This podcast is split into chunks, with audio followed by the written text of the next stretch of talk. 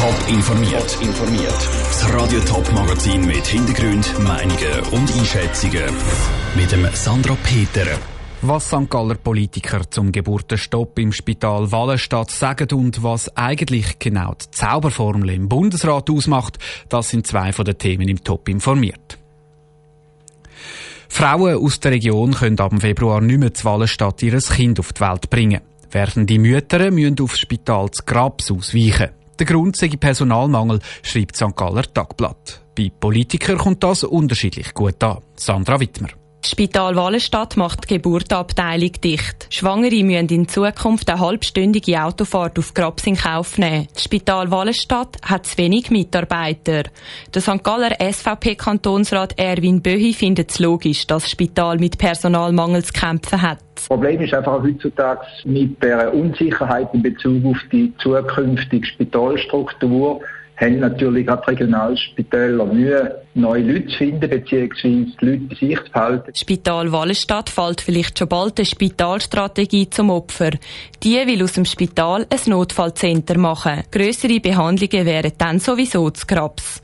Die St. Galler SP-Kantonsrätin Bettina Surber findet die Schliessung der Geburtabteilung alles andere als gut. Das ist sehr bedauerlich, die Entwicklung, die man da feststellt. Das ist sicher Ausdruck von dieser Strategie, die jetzt eigentlich im vergangenen Jahr ungefähr ein bisschen mehr gefahren worden ist. Sie glaubt, dass die Schliessung der Geburtabteilung einen direkten Zusammenhang mit der Spitalstrategie hat. So werde die Abwärtsspirale vom Spital beschleunigt. Bettina Surber findet auch, dass der Weg zwischen Wallenstadt und Grabs zu lang ist, vor allem für die Schwangeren. Das kann dann auch immer plötzlich sehr schnell gehen, dass man sehr schnell muss können ein Spital aufsuchen und da sind 30 Minuten dann schon sehr lang und fürs Personal selbstverständlich ist es auch Schwierigkeit. Die zehn Mitarbeiter, die von Wallenstadt auf Grabs können wechseln müssen, dann schließlich auch einen weiteren Arbeitsweg in Kauf nehmen.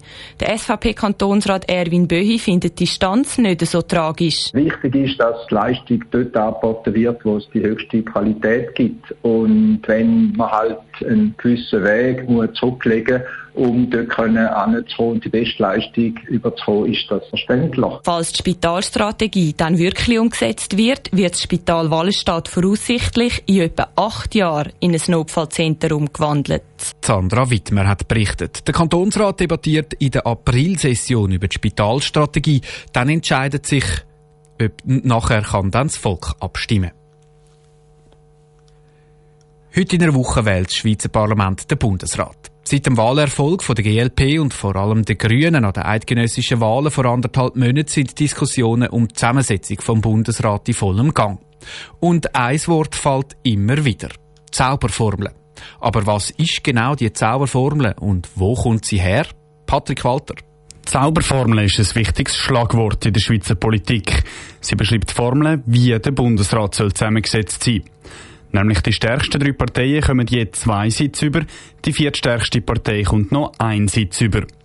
Die Formel hat grundsätzlich jahrzehntelang gehebt, erklärt der Politologe Mark Balsiger. Die Zauberformel ist im Jahr 1959 entstanden.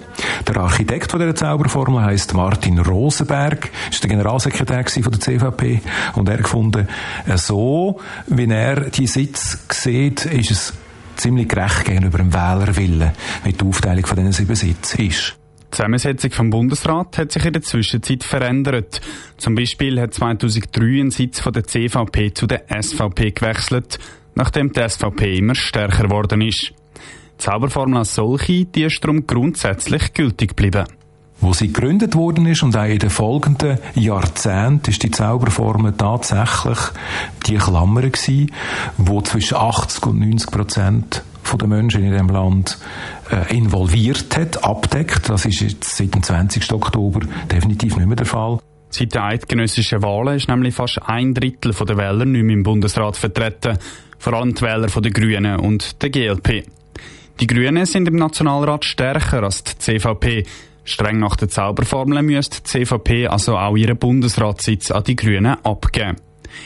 In Stein gemeißelt ist die Zauberformel aber nicht, stellte Mark Balsiger klar. Es gibt tatsächlich ziemlich viele Leute, die das Gefühl haben, in der Verfassung ist doch etwas wie der Bundesrat müsse zusammengesetzt sein. Eben die Zauberformel, die existiert verbal. Sie wird seit Jahrzehnten immer wieder diskutiert, aber sie steht nicht auf Papier und schon gar nicht in der Verfassung. Das Einzige, was die Verfassung nämlich zu der Zusammensetzung der sieben Bundesräte sagt, die Landesregionen und die Sprachregionen sollen angemessen vertreten sein.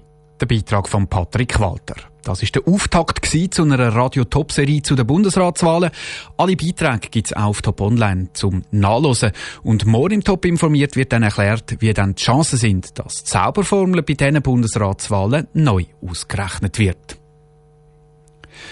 Der Geschenkstress im Laden spart sich immer mehr Leute und bestellen dafür online.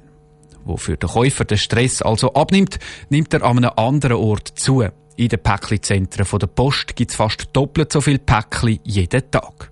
Celine Greising ist im Päckli-Zentrum Frauenfeld schauen, wie es mit diesen Päckli umgeht. Päckli-Zentrum Frauenfeld ist eines der grössten Päckli-Zentren in der Schweiz. In der Vorweihnachtszeit läuft besonders viel. Rund eine halbe Million Päckli werden pro Tag sortiert und weitergeschickt. Für den Geschäftsleiter, den Titus Büttler, ist das aber kein Grund zur Aufregung. Herr Büttler, wie viele Leute haben Sie in der Vorweihnachtszeit im Einsatz? Insgesamt sind 400 Leute im Einsatz vor Weihnachten in Dreischichtbetrieb. Die Anlage läuft in zwei Schichten, rund 18 Stunden. Und was Transport ist, das ist rund um die Uhr. Man sieht ja allerhand Päckchen. Was ist dann das Skurrilste, das da jemals sortiert worden ist? Das eine Mal ist einmal ein Paket aufgehängt und drinnen sind drei Goldbarren drin. Also die Leute haben Vertrauen in die Post. Das habe ich jetzt nicht erwartet. Was haben Sie denn nachher mit diesen Goldbarren gemacht? Die Goldbarren haben wir nachher bei uns äh, entsprechend gelagert. Wir haben den Empfänger informiert und entsprechend weitergeschickt. Das Päckchen verladen ist ja immer noch sehr viel Handarbeit. Die Päckchen werden von Hand aus dem Container ausgeladen und auf der anderen Seite auch wieder von Hand eingeladen. Wie kann man die Arbeit für die Leute im Päckchenzentrum ein bisschen einfacher machen? Ich denke, wichtig ist, dass man eine stabile Schachtel hat eine gut lesbare Adresse, idealerweise mit den Etiketten, die wir an den Poststellen anbieten. Mit Druckbuchstaben können wir es automatisch lesen. Schnur braucht es keine, aber möglichst stabil. Das wollte ich jetzt gerade fragen. Meine Mami hat immer gesagt, ich dürfe keine Schnur um die Päckchen binden, obwohl ich das total hübsch finden würde. Was meinen Sie dazu? Schnür haben wir nicht gern, weil wenn sie lose sind, dann können sie sich verhängen in den Förderbändern. Darum lieber keine Schnur. Hat meine Mami also recht gehabt? Hat sie recht gehabt, ganz genau. Celine Greising aus dem Päckli-Zentrum Frauenfeld. Eine halbe Million Päckli, das wäre knapp 250 Kilometer lange Schlange, wenn alle aneinander gereiht werden würden. Im Januar nimmt die Zahl der Päckli dann wieder ab. Top informiert, auch als Podcast. Mehr Informationen gibt's auf toponline.ch.